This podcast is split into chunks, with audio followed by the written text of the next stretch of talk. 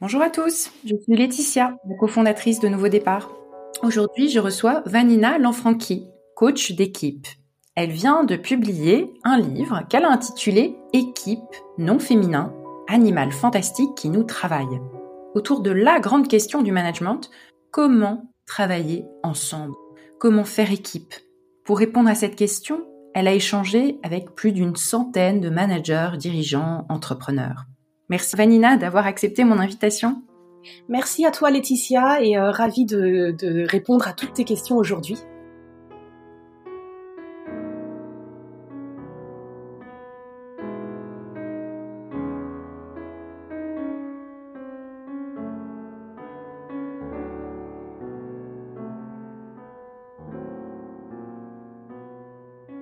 Eh ben, on va commencer par toi, en fait, hein, d'avoir savoir un peu qui tu es. Euh, j'aimerais bien que tu me racontes ton parcours dans les grandes lignes. Tu as travaillé dans la finance, tu es devenu coach d'équipe. Maintenant, ta mission, c'est de dénouer les nœuds dans les équipes au travail. Est-ce que tu peux raconter ce parcours et la transition que tu as opérée? Oui, euh, donc euh, c'est, tu fais bien de rappeler ces, ces, ces, 15 ans de première partie de vie professionnelle parce que c'est une transition professionnelle qui ne s'est pas effectuée en un claquement de doigts. Donc en effet, j'ai travaillé une quinzaine d'années dans l'univers des fonds d'investissement, du capital risque, euh, jusqu'à euh, exercer en tant que secrétaire général d'un fonds de capital risque euh, tout, enfin dernièrement. je me suis rendu compte qu'au cours de ces 15 années de vie professionnelle, ce qui m'intéressait le plus au travail, c'était finalement la forme c'est-à-dire euh, les rouages euh, des équipes au travail, la prise de décision ou même la non prise de décision, euh, l'inertie, la manière dont les, les personnes bah, travaillaient ensemble, jouaient ensemble le, jeu, quoi, le, théâtre de des, des, relations de travail et ça m'intéressait davantage cette forme-là que euh, le fond, à savoir euh, bah, les dernières réglementations euh, européennes ou internationales sur la fiscalité, les reportings financiers, le, les, les, rouages et les, le fonctionnement des, des, des fonds et, et, des deals. donc j'ai fini par laisser apparaître ça au grand jour parce que je savais bien que c'était que c'était le cas et que la forme et le travail en lui-même euh, m'intéressait plus que le que le fond, mais je voulais pas le, le laisser émerger. Et quand ça a finalement pris une, une grande place, euh, j'ai réalisé qu'il fallait que je prenne le risque de changer de voie professionnelle. Donc désormais, c'est, c'est, c'est, ce sont ces rouages et ces relations au travail, la vie des équipes au travail et comment elles évoluent au travail, qui est le cœur de mon activité aujourd'hui en tant que conseil et coach d'équipe. Est-ce que c'est justement dans la finance qu'on vient te solliciter le plus? Euh, alors, le, le j'ai pas fait trop de, de, stats euh, sur ça, mais en grande partie oui, parce que j'ai un peu cette étiquette euh, de crédibilité, légitimité, où les gens vont se dire. Euh, elle comprendra ce qu'on fait. Oui, elle connaît notre métier, elle est passée par là, elle connaît. Bien que euh, sur le terrain, quand je coach des équipes, je ne produis pas. Bon, mais pour l'instant, oui, il y a cette cette pensée quoi qui est toujours un peu présente. J'aimerais qu'on commence par la question la plus difficile en fait sur euh, sur la définition. Qu'est-ce que c'est une équipe? C'est une question presque philosophique. Le dico il dit euh, un groupe de personnes devant, devant accomplir une tâche commune. Euh, c'est très très minimaliste. J'imagine que toi tu as une définition un tout petit peu plus sophistiquée. Mmh oui, je vais, je vais gagner du temps en répondant à quelque chose de très simple et en même temps je, je réfléchis. Euh, déjà, pour moi, une équipe, ça commence à deux personnes. Et ça, je m'en suis rendu compte en ayant en face de moi des, euh, des fondateurs, des fondatrices d'entreprises qui doivent déjà en équipe ou en duo de, de deux personnes euh, élaborer euh, la gouvernance, la, la vision, peut-être les premiers recrutements. Donc pour moi, ça, c'est important déjà à considérer. Il y a déjà des, des interrelations entre deux personnes. Donc un couple, c'est une équipe. Oui, oui, oui. alors ensuite, c'est une question pour laquelle bah, 250 pages ne, suffisent pas. Hein. Euh, c'est d'ailleurs pour ça que, que j'ai intitulé le, le, livre Équipe NF comme si on cherchait euh, dans le dictionnaire la définition d'une équipe et qu'on tombait sur quelque chose d'un peu incomplet, insatisfaisant, intrigant, étrange, comme ce que tu viens de, de lire. Euh, pour moi, l'équipe, elle a des caractéristiques, euh, les caractéristiques d'un animal fantastique Donc c'est quelque chose qu'on a du mal à cerner et à définir une fois pour toutes. D'où un peu la, provoque quoi et le, côté intrigant d'appeler le livre ainsi parce que on a du mal à la définir justement. Et qu'est-ce que c'est un animal fantastique? Ben, un animal fantastique, c'est quelque, enfin quelque chose, oui, un, un, être, un être vivant qui est déjà singulier, qui est euh, hybride et qui est euh, illusoire, imaginaire. Donc singulier, c'est que chaque équipe euh, est différente de la de l'équipe voisine. Hybride, c'est parce que bon là, on pense toujours au à ces, ces, bouquins euh, pour enfants ou ces, ces, jeux dans lesquels on assemble euh, la tête, euh, la tête d'un animal, les, les, ailes de l'autre et les pattes ou les, ou les griffes d'un troisième. Oui, une chimère. Hein. Une chimère, c'est cette, cette, cet être un peu, un peu monstrueux aussi qui qui a dans la mythologie grecque la chimère c'est quoi? C'est c'est une moitié de corps de lion une moitié de chèvre et puis la queue d'un serpent oui alors ça, c'est intéressant que tu utilises le mot monstrueux parce que pour moi, bah, le monstre, c'est quelque chose d'étrange. Donc ce qualificatif, oui, je, je l'adopte euh, euh, volontiers pour définir une équipe. Le, caractère étrange, peut-être sauvage. Euh, le côté qui fait peur aussi, hein, ça, on, on veut pas forcément se l'avouer, et le manager ne veut pas forcément se l'avouer, mais oui, l'équipe, ça peut faire peur. Euh, et, j'en viens au troisième volet qui nous place peut-être sur une note un peu plus optimiste, c'est le côté euh, imaginaire, illusoire. En fait, on a toujours l'optimisme de penser qu'une équipe pourrait, de manière bah, illusoire à mon sens, hein, fonctionner naturellement bien pour toujours, euh, par un peu la, une, sorte de magie. Mais pour moi, ça c'est illusoire. Mmh, et ça c'est intéressant dans cette comparaison, c'est qu'en effet, la chimère, la première chose à en dire, c'est qu'elle n'existe pas. Donc, euh, euh, c'est là où la comparaison est intéressante, c'est que tu es à la fois dans le quelque chose d'organique et de vivant, mais aussi dans quelque chose d'illusoire. Donc la, la, la, métaphore, on va la filer là tout le tout du long de notre conversation parce que elle est, elle est, je trouve, bien trouvée. Euh, T'as interviewé 102, alors c'est marrant, hein, c'est marqué sur la couverture de ton livre 102. Je trouve ça très rigolo, le 102. Euh, récemment, j'ai fait 102 longueurs à la piscine. Pourquoi, pourquoi pas, pourquoi, pourquoi pas 100 J'en ai fait 102 aussi. Je viens, de réaliser. Pourquoi 102 déjà? Euh, des, dirigeants, des entrepreneurs, des managers, voilà un peu de, de en provenance de voilà de, de, de types d'organisations différents, de secteurs différents. Tu as voulu vraiment prendre le pouls, c'est l'expression que tu as utilisée. Comment est-ce que tu t'y es prise? Quelle a été ta méthode? Euh, évidemment, on peut pas être parfaitement représentatif de l'ensemble des équipes qui existent. Donc, euh, euh, est-ce que tu avais, est-ce que tu as eu l'ambition d'avoir une forme de représentativité ou tu t'es dit non, c'est impossible, euh, autant autant l'assumer? Et puis pourquoi 102 Oui. Bah, alors ça, ça, ça nous ramène quelques presque deux ans en arrière parce que oui, le livre euh, m'a pris à peu près 18 mois. Hein. Ce projet, c'est un projet de longue haleine. Donc il y a à peu près deux ans, je me suis dit, je connais très bien les équipes dans le monde du capital investissement, des sociétés de gestion, de la finance, mais c'est pas du tout euh, représentatif de l'ensemble des équipes au travail. Donc j'aimerais connaître euh, les coulisses d'équipes beaucoup plus diverses.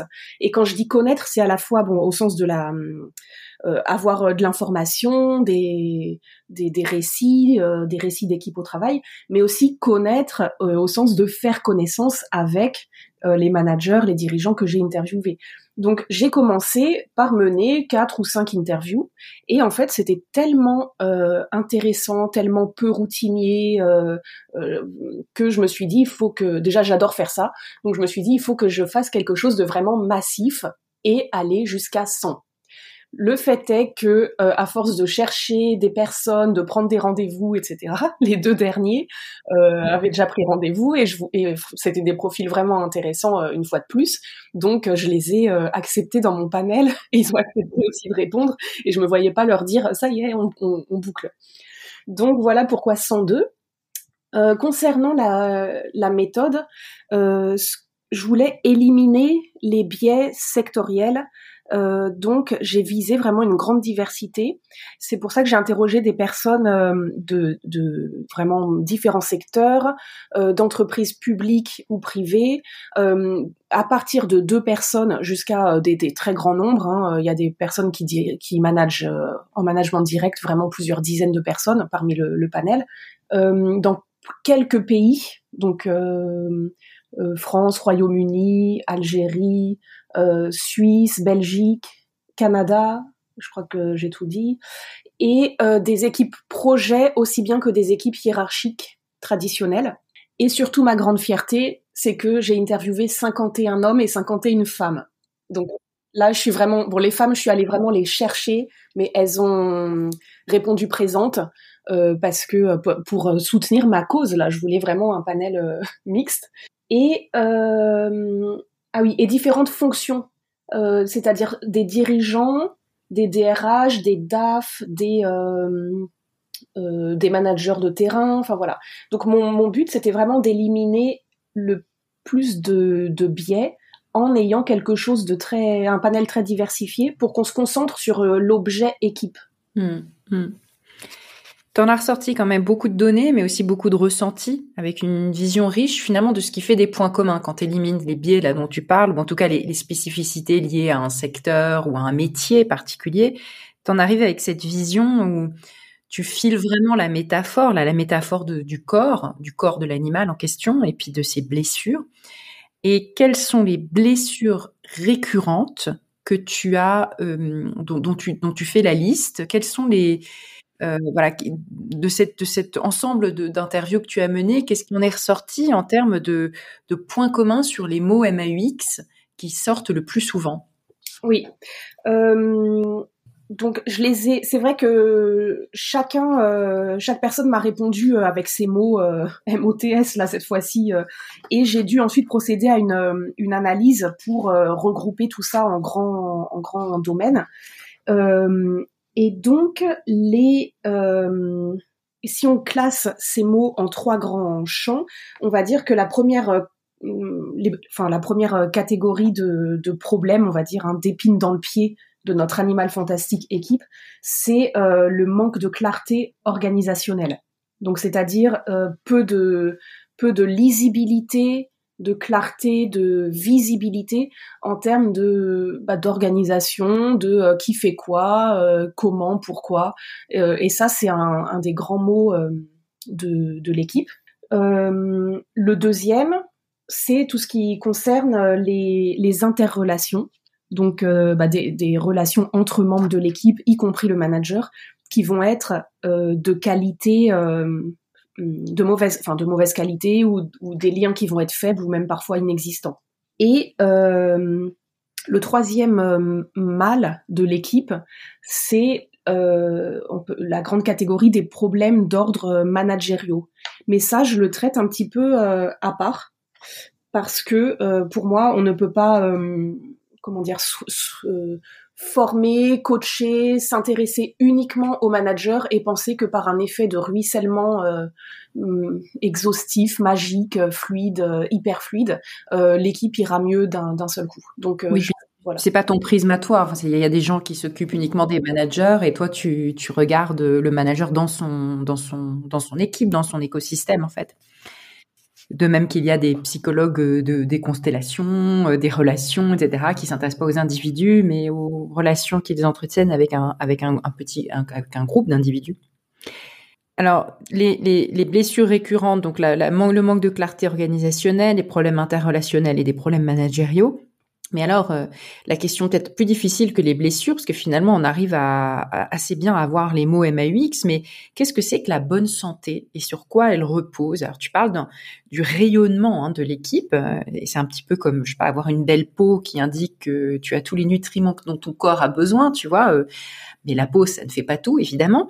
elle repose sur plusieurs piliers. Sur quoi elle repose la santé de, de, de l'équipe?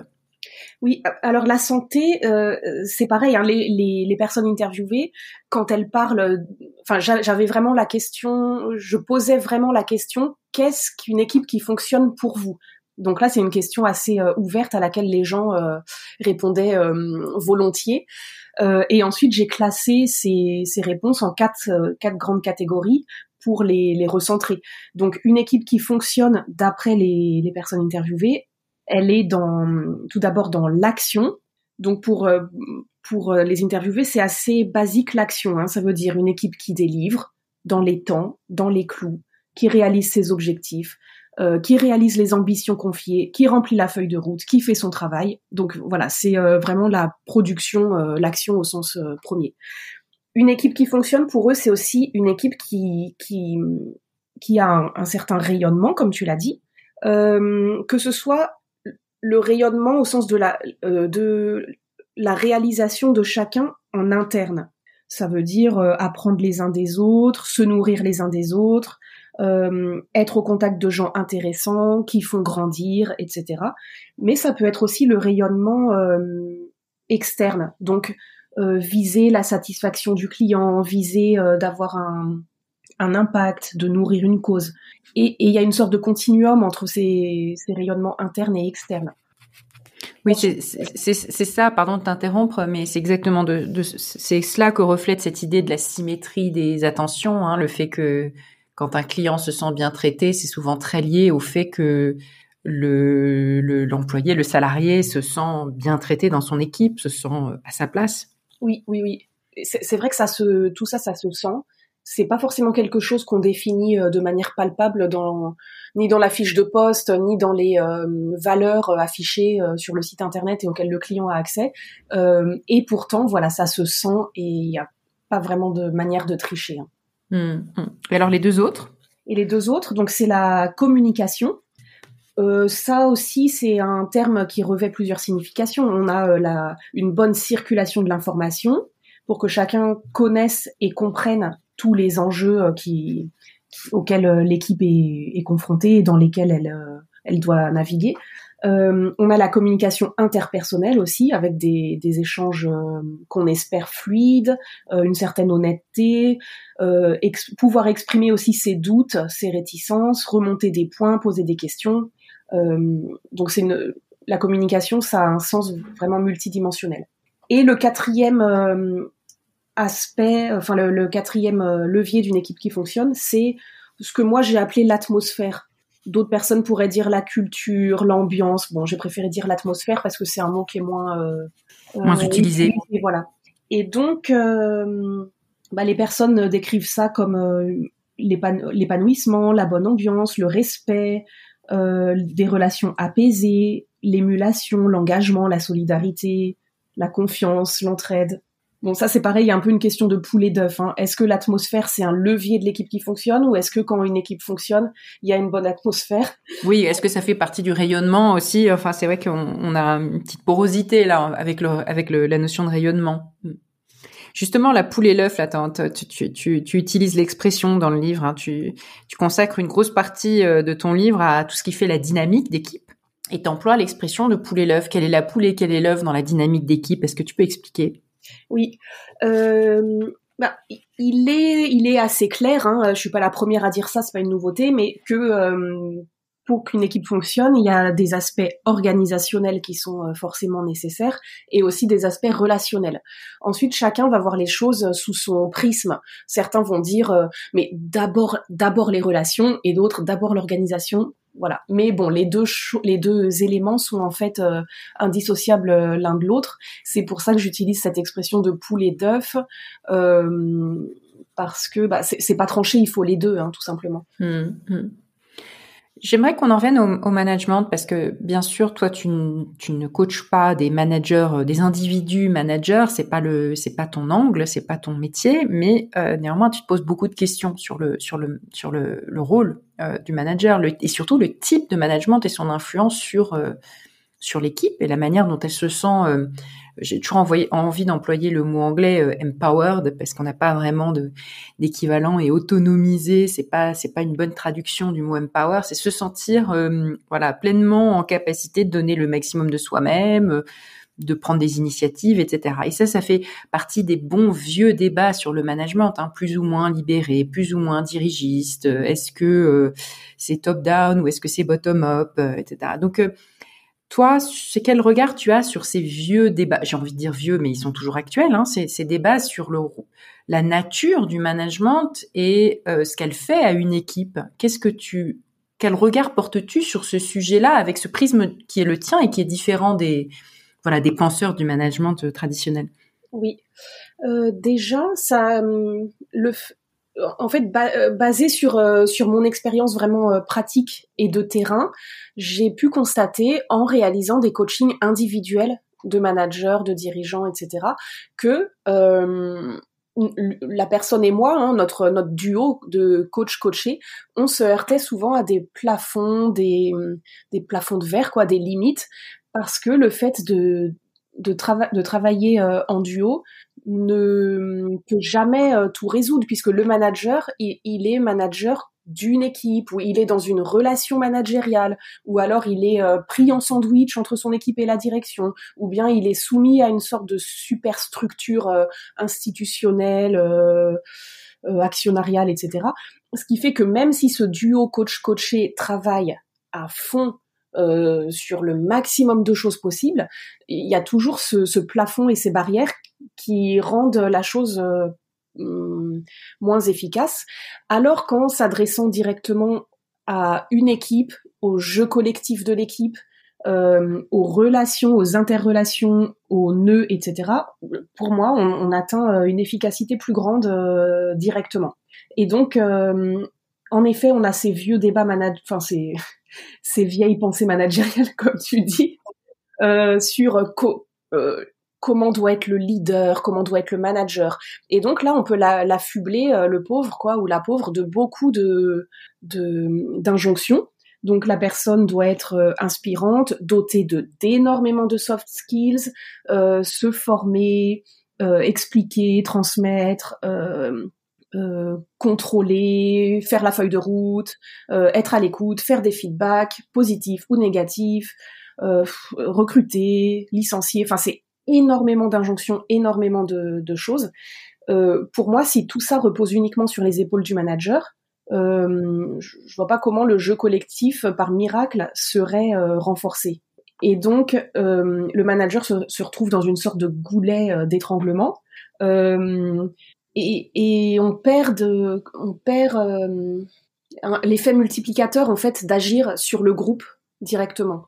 Euh, donc le manager, bien entendu, il, a, il a baigné lui aussi dans toutes ces injonctions, euh, dans euh, faut que je sois plus plus libéré, faut que je sois plus inspirant, voilà. mais tout ça ne parle que de lui toujours ou d'elle et pas de la relation managériale. Or, on, on manage jamais seul sur son sur son piédestal.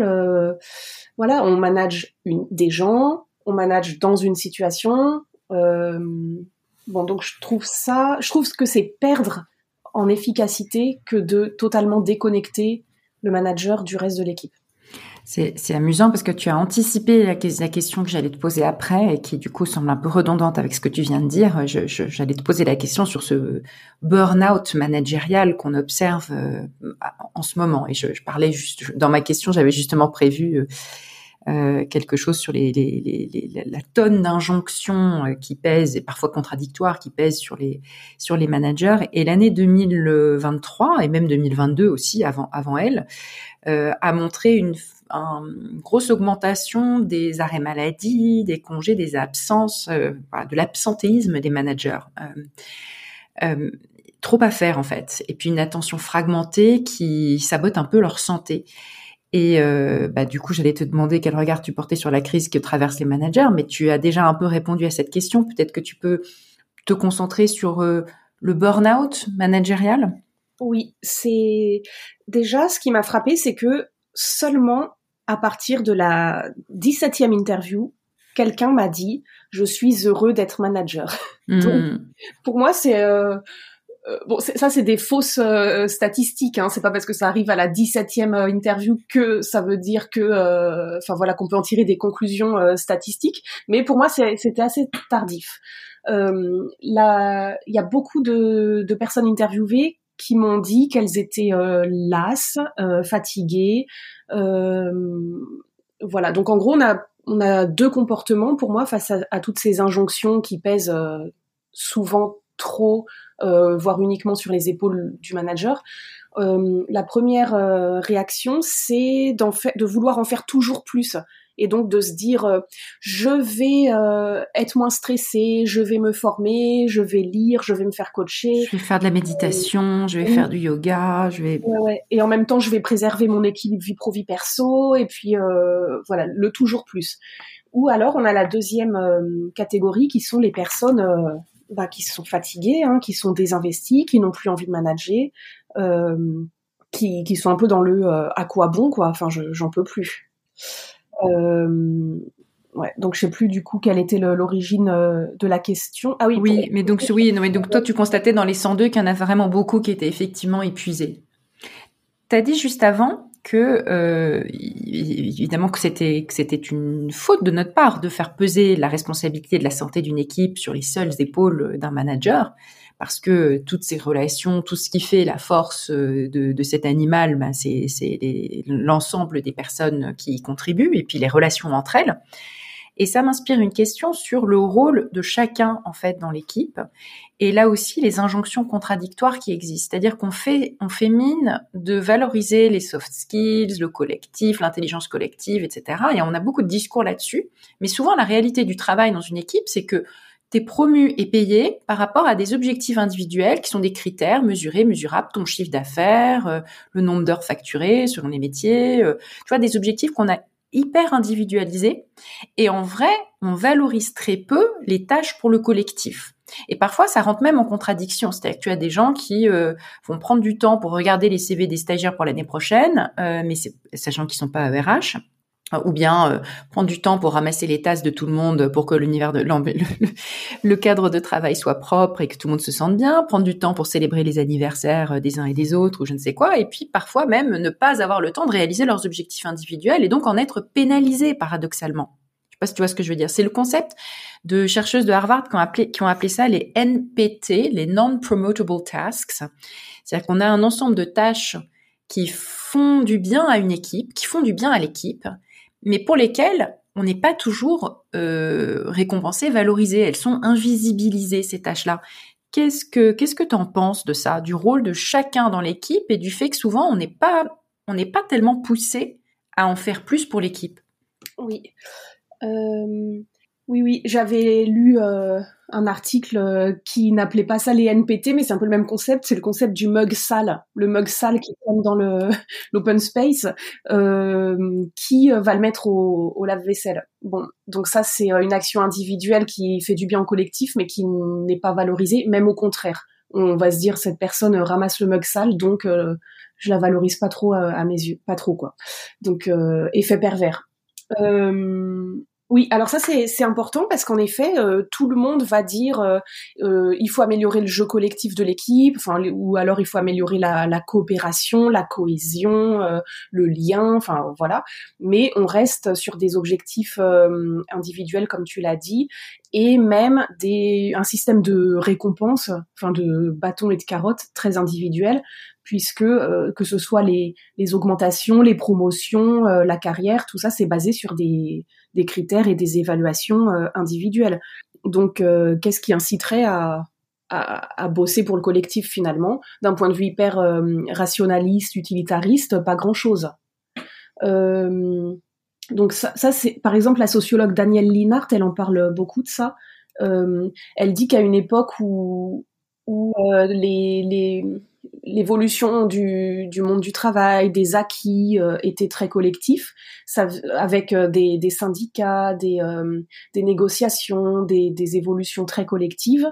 Euh, finalement, ça pouvait faire peur parce que un collectif bah, peut, je sais pas moi, se mettre en grève, insister beaucoup plus pour obtenir des, des droits ou des évolutions positives, et donc ça faisait peur, notamment au moment de mai de 68 euh, et donc elle dit qu'à partir du moment où la machine euh, des Trente Glorieuses, de la croissance et des évolutions euh, automatiques a été cassée, parce que cette machine, elle garantissait quand même, bah, vous travaillez, mais aussi vous avez des augmentations, des congés, des avantages. La machine était bien huilée, mais quand la croissance a été moins forte et que le chômage a, a cru, il a fallu accorder des, des, avantages, des promotions et, et, un travail tout court aux, aux entre guillemets meilleurs. Donc le système de de l'individualisation des, des, objectifs, des, des, trajectoires professionnelles, a commencé à, à, prendre de plus en plus de place dans le monde du travail.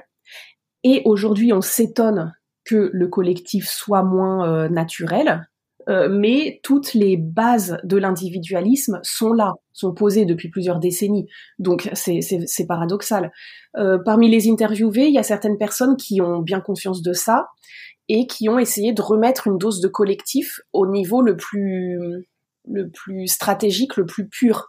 Par exemple, un directeur commercial qui a dit ben tous les fruits euh, de l'action commerciale sont euh, mutualisés. On n'est plus sur des bonus individuels, on est sur du collectif, même au niveau de l'équipe commerciale et de commerciaux qui adorent euh, avoir une sorte de, bah récompense euh, sous forme de bonus.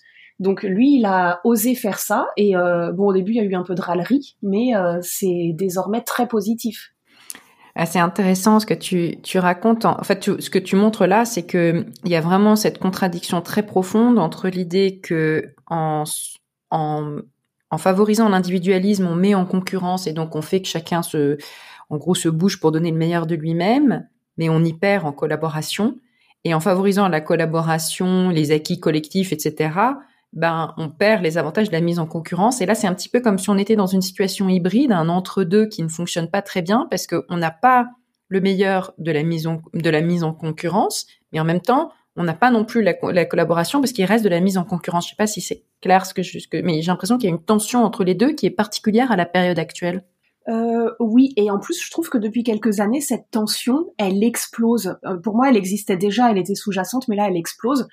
C'est que euh, qu'on parle d'individuel ou qu'on parle de collectif, euh, les critères de ce qui est attendu, de ce qui est valorisé, euh, ne sont pas très clairs. Euh, je pense, par exemple, si on se met du côté de, ce qui est individuel, bon, je pense qu'en réalité, ce qui est valorisé, ça reste le présentéisme, la loyauté, le matu vu, le parfois le brassage d'air. Euh, alors que ce qui est parfois affiché, hein, c'est euh, on attend que soient remplis euh, les objectifs, que le boulot soit soit fait intelligemment. Il y a une, un grand écart hein, entre entre la réalité et, et les affichages. et d'un point de vue collectif, c'est pareil. Bah voilà, comme on disait tout à l'heure, on attend du collectif qu'il coopère, qu'il soit en, en, lien, etc. Sauf que finalement, ce sont les objectifs individuels et les récompenses individuelles qui continuent à primer. Donc voilà, et je trouve que donc ces dernières années, tout ça a commencé à, voler en éclats et peut-être pour le mieux parce que ça permettra de reposer les bases d'un contrat, d'un contrat de travail, d'un contrat euh, social au travail plus plus clair.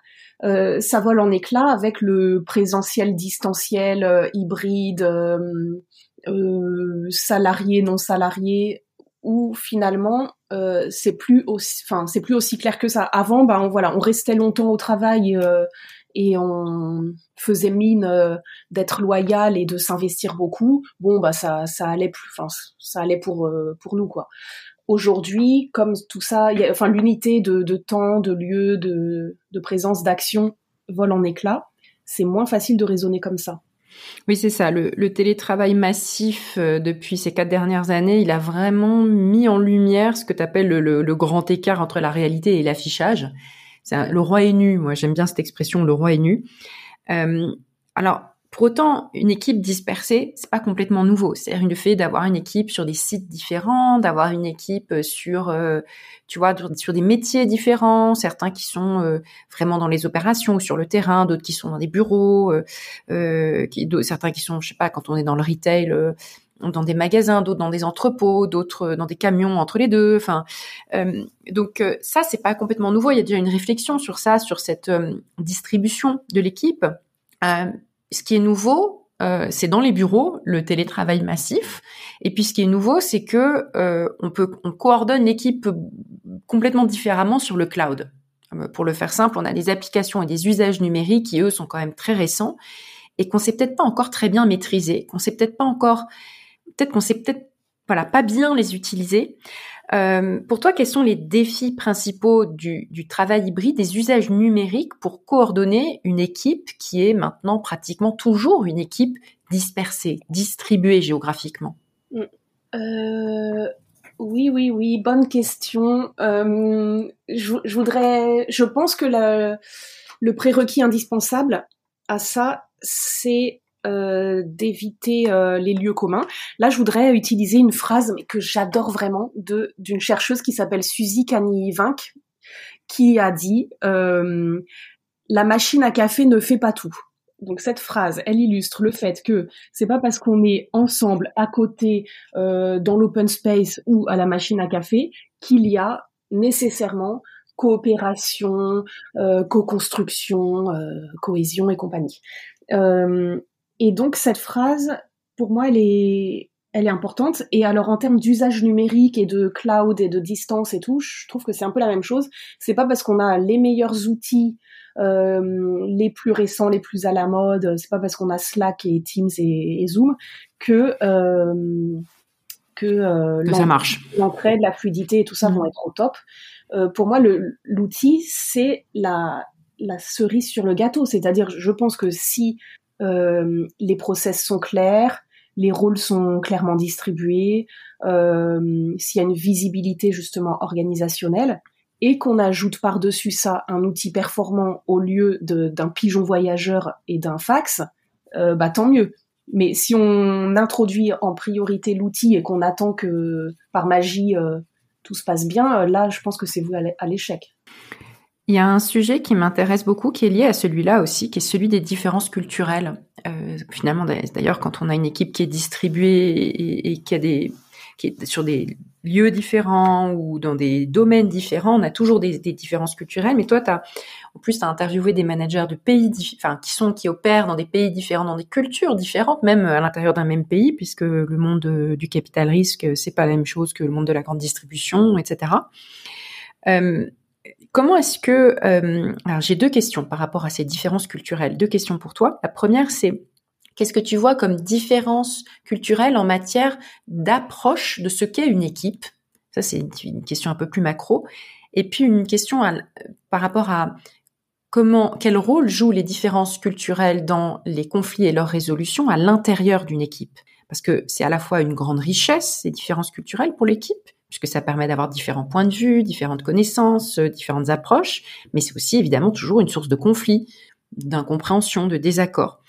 Donc, pardon s'il y a trop de questions en une, mais tu peux les prendre l'une après l'autre. Euh, premièrement, peut-être, est-ce qu'il y a des différences culturelles sur qu'est-ce que c'est qu'une équipe? Et puis, bah, deuxièmement, euh, quel rôle dans, ton travail, toi, jouent les, les différences culturelles à l'intérieur des équipes? Ouais. alors, bah, globalement, comme je te disais au départ que je voulais éviter les biais euh, sectoriels et, tout ça, euh, c'est la raison pour laquelle j'ai interviewé des personnes vraiment d'une grande diversité, dont un petit peu euh, une diversité géographique. De, manière générale, dans la plupart des cas, je trouve que l'origine géographique de la personne qui m'a répondu n'a pas influé sur la définition de ce qu'est une équipe. Euh, j'ai reçu quand même à un moment une claque de la part de mon interlocuteur euh, suisse. Euh, en fait, pour les 102 personnes, j'ai posé à chaque fois le même fil de questions. Je voulais, voilà. Oui, pour avoir un minimum de rigueur. Oui, oui. et à un moment, pour, voilà, je voulais pas agresser les personnes en disant quel est votre problème, quel est votre plus gros problème, avouez vous avez des problèmes, enfin voilà. Donc j'ai continué à, parler de cette métaphore d'animal fantastique en disant imaginez qu'il y ait une épine dans le pied de votre équipe animal fantastique, c'est-à-dire quelque chose qu'on aimerait soulager, retirer, soigner, voilà. Et donc là, euh, pour la personne, ça, laisse assez de liberté parce qu'entre le, le, petit bobo sur lequel on met un petit pansement ou euh, le membre amputé. Enfin voilà, il y a une, large, un large panel de réponses possibles et, voilà. Et donc, mon interlocuteur suisse, quand je lui ai posé cette question d'épine dans le pied, il, a été, il a été surpris. Pour lui, ça voulait rien dire. Et donc c'est là que j'ai reçu ma claque. Il m'a dit, mais nous en Suisse, on a une telle culture du consensus au niveau politique, au niveau euh, de la démocratie locale, euh, voilà, que dans l'entreprise aussi, on, travaille comme ça. Et donc, euh, on ne raisonne pas en termes d'épines dans le pied, ni même de problèmes, de personnalité à problème et, tout ça. On, réserve, on raisonne en termes de challenge à relever. Et si, grâce au consensus, on réussit à relever euh, ça, c'est super. Donc ce, raisonnement de l'épine dans le pied, je le comprends pas trop. Bon voilà, donc dans ma rigueur scientifique et tout, ça, ça a été une, une claque. Et euh, bah, je, je, oui, je le retiens. Euh, après, donc en termes de, est-ce qu'il y a des différences culturelles dans la manière dont on gère notamment les, conflits. Oui, quel, quel rôle jouent les différences culturelles à l'intérieur de l'équipe, soit euh, soit comme responsable de problèmes, enfin d'épines dans le pied, moi je, je prends l'expression, euh, soit euh, comme force pour résoudre ou régler les problèmes? Oui. Alors là, on va pas, à propos d'animal, on va pas faire l'autruche. Donc c'est vrai que j'ai eu euh, par exemple euh, un interlocuteur qui euh, qui dirige un organisme public européen et donc il a des travailleurs de tous les enfin des, salariés de tout pays d'Europe et lui il dit que les différences culturelles entre ceux de l'Europe du Nord et ceux de l'Europe du Sud sont sont importantes et que il est obligé de prendre ça en, considération quand il gère son équipe. Euh, bon, donc pour lui c'est pas un problème insurmontable, mais c'est une donnée à prendre en compte. Euh, idem, une personne euh, d'un opérateur euh, quasi public belge qui me disait, mais nous en Belgique, on a deux langues, on parle deux langues, donc évidemment ça, ça a créé des clans sans que ce soit, comment dire, sans que ce soit marqué, affiché au départ. Bah, le fait est que ça a créé des clans de manière insidieuse. Euh, pour elle, ça c'était un vrai problème. Par contre, c'est pas juste une donnée qu'elle a voulu prendre en compte, mais c'est quelque chose qu'elle a voulu euh, bah, résoudre, adoucir, euh, prendre à, bras le corps. J'ai pas eu la suite de l'histoire, mais oui, ça, me rappelle la Suisse. Du coup, c'est vrai que peut-être que la, la, différence profonde de pays comme la Belgique et la Suisse, c'est que ils sont nés avec des différences culturelles et linguistiques. Ça fait partie des données naturelles d'une équipe finalement. Que voilà, pour faire pays, déjà, tu as tu as trois langues ou deux langues trois langues dans le cas suisse et, deux dans le cas belge, euh, j'imagine que ça façonne complètement différent, différemment ta manière d'aborder ce que c'est une équipe. Oui, euh, mais alors là, je vais botter en touche en disant que euh, je pense pas qu'il existe euh, une recette managériale unique pour traiter ça. je pense que dans certaines équipes, les, différences, bah, notamment culturelles, peuvent être euh, un atout, dans d'autres équipes ça peut être un, un souci, dans d'autres encore ça peut être simplement une donnée, et ensuite ça dépend de tout un contexte. Euh, si l'équipe fonctionne bien et qu'on a différentes langues, euh, bon c'est c'est pas ça représente pas le, le, sujet majeur auquel l'équipe doit faire face. Si au contraire ça vient se, se cristalliser sur des des conflits ou des, des problèmes majeurs et déjà identifiés, bah, ça ça fait que rajouter du du, du, du, venin, disons, dans les, dans les veines de, de l'équipe. Mais mhm. je pense que ça s'étudie un peu au cas par cas. Euh. Oui, puis c'est d'abord un apprenti, c'est un apprentissage de tous les jours. C'est un, on affine les, les, le cadre dans lequel on travaille en se disant, bah voilà, euh, tiens, on a observé telle différence culturelle, bah, le dénominateur commun c'est ça, et euh, ce à quoi il faut faire attention c'est ça, et c'est les petites choses, voilà, c'est les petites choses du, du du quotidien qu'on est obligé d'avoir vécu pour en tirer des enseignements, mais ça veut, ça renforce euh, finalement l'idée qu'il faut beaucoup beaucoup communiquer, qu'il faut apprendre à se connaître, etc. Euh, on arrive au bout de ce podcast. J'ai envie, euh, parce que va s'ouvrir cette année 2024, qu'on, j'ai envie que, tu partages quelques-uns des, projets que tu as pour l'année qui s'ouvre, et puis un petit défi que je te donne. Est-ce que tu peux nous donner un pronostic, partager une crainte et un espoir pour l'année 2024 Une crainte et un espoir. Ouais. Alors, euh, les projets, les projets. Hum, j'ai souvent du mal à prendre des, des bonnes résolutions, euh, à fixer des objectifs, des objectifs smart, etc. Donc, euh, euh, mes projets de 2024, ils vont être clairement en continuité avec 2023.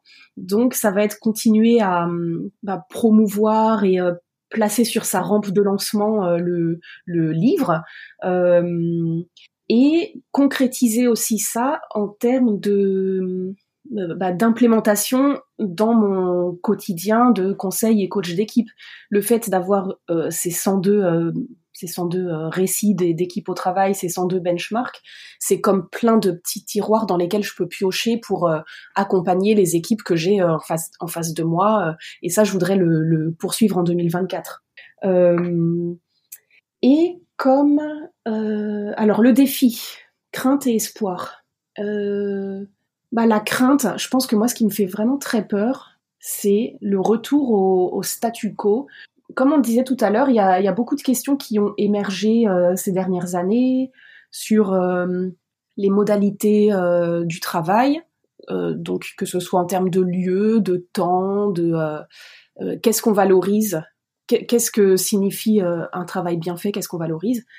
donc les choses commencent à à bouger euh, et des questions commencent à se poser. Ma crainte, ce serait que le statu quo revienne, c'est-à-dire euh, on oublie tout ça euh, et c'est trop, ça remue trop de, de, se poser des questions. Et l'espoir, bah, ce serait que bah, oui, c'est un peu le, revers de cette euh, de cette médaille là, quoi. Le, pendant, ce serait finalement que euh, les, forces en présence qui, se posent de plus en plus de questions sur cet univers du travail euh, croissent et, représentent une, vague quoi suffisamment puissante pour que le point de rupture soit franchi et qu'on puisse plus éviter de se poser des questions sur le travail, les modalités de travail, la vie au travail, la vie d'un collectif au travail. Merci beaucoup Vanina pour cet échange et je te souhaite euh, une belle continuation, puisque pas de rupture, une belle continuation pour l'année qui vient. Merci Laetitia et euh, à toi aussi. À bientôt. À bientôt.